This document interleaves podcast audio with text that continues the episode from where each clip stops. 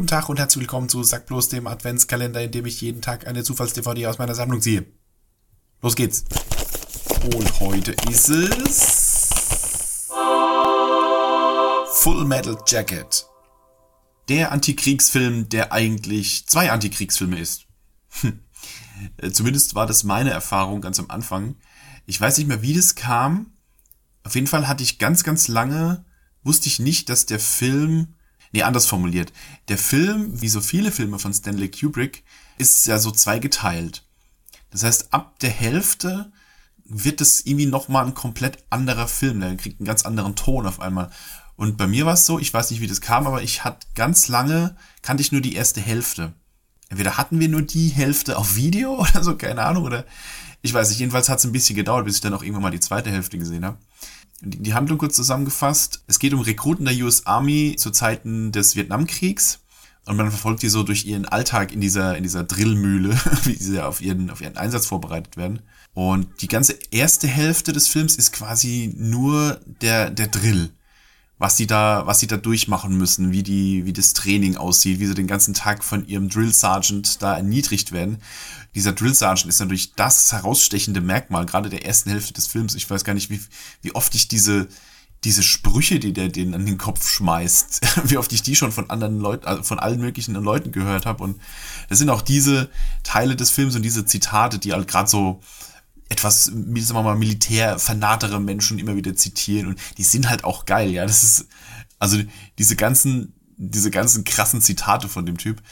Ich weiß gerade nicht, wie der Schauspieler hieß, beziehungsweise das war ja gar kein Schauspieler, das war ja ein echter Drill Sergeant, den sie für den Film rangeholt haben. Er hieß, Moment, ich muss es nachgoogeln. Arlie Ermy.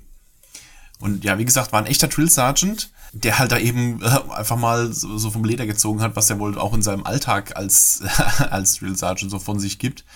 Und das ist eben das, was dem, was der ersten Hälfte des Films so ein bisschen seine Identität gibt. Und man verfolgt eben so eine Handvoll Rekruten. Das eine ist der, ich weiß ja noch ihre Spitznamen. Der eine nennt sich Joker oder wird vom, vom Drill Sergeant irgendwann als Joker bezeichnet, weil er eben so vorlaut ist. Er ist so ein bisschen der Protagonist des Films der, glaube ich, eigentlich nur Kriegsberichterstatter werden möchte und halt eben trotzdem eben durch die, durch die Hölle des Krieges mit durch muss quasi. Und der zweite Protagonist ist ähm, der sogenannte Sergeant Paula, der auch vom, also vom Drill Sergeant eben Sergeant Paula genannt wird, der so ein bisschen dicklich ist, der eben nicht, nicht die körperlichen Voraussetzungen mitbringt, um dieses, um dieses harte ähm, Army-Training da ähm, durchzu, durchzustehen und eben vom Drill Sergeant da nach Strich und Faden einfach gnadenlos in Grund und Boden gestampft wird, ja. Und auch auch gnadenlos. Es, es gibt keine Auflösung davon. Er wird nicht irgendwann ähm, davon befreit oder wird oder wird es wird irgendwie von ihm abgelassen, sondern er wird immer weiter draufgehauen, draufgehauen, draufgehauen. Irgendwann sogar von seinen eigenen Mitrekruten, weil die eben immer seine Scheiße mit ausbaden müssen und dann kriegt er von denen eben auch noch auf den Sack, bis er eben daran komplett zerbricht. Besagter Private Paula wird übrigens gespielt von einem jungen Vincent D'Onofrio. Den könnte man in jüngster Vergangenheit noch kennen aus der ersten Staffel von Daredevil. Da hat er den Kingpin gespielt. Oder ich kann ihn zum Beispiel noch aus dem ersten Man in Black, wo er den, den, den Schabenmann spielt. Oder auch in, in, im ersten Jurassic World, wo er diesen seltsamen Militärbösewicht, den es nicht braucht im Film, spielt.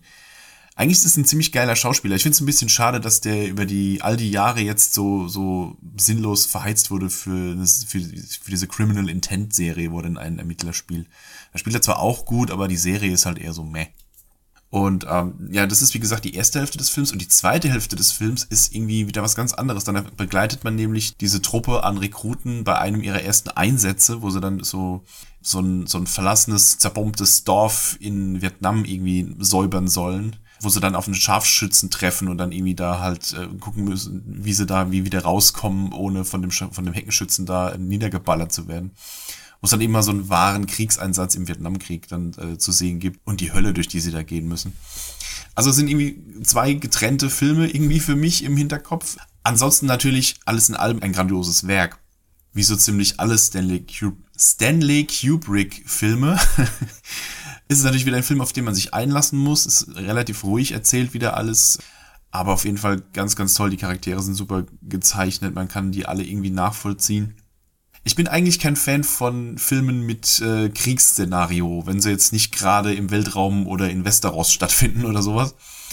Bin einfach kein Fan von Kriegsfilmen, auch nicht von Antikriegsfilmen. Aber ich bin natürlich, mir ist natürlich klar, dass solche Filme wichtig sind, gerade solche, die eben aufzeigen, ähm, Krieg ist jetzt kein Spaß, sondern im wahrsten Sinne des Wortes blutiger Ernst und ähm, solche Filme eben aufzeigen, wie krass das da abgeht. Und äh, ist schon wichtig, solche Filme zu drehen, alles ganz klar ist es nur leider nicht die Art von Film, die ich mir jetzt in meiner Freizeit so abends noch, reinziehen würde, ehrlich gesagt. Aber dafür, für dieses Genre des Kriegs- bzw. Antikriegsfilms, ist Full Metal Jacket einer der ganz, ganz großen Vorreiter und die ich mir eben auch gern angucke, obwohl es eben nicht mein Genre ist normalerweise. Ja, also sollte es jemand noch nicht gesehen haben, auf jeden Fall empfehlenswerter Film. Sehr, sehr krass, sehr, sehr schonungslos. Und ja, wie gesagt, Stanley Kubrick-Film, ein eins seiner vielen zeitlosen Meisterwerke. Gut, das war ein bisschen ein bedrückendes Thema. Mal gespannt, was morgen im Säckchen ist und wir hören uns dann. Ciao, ciao.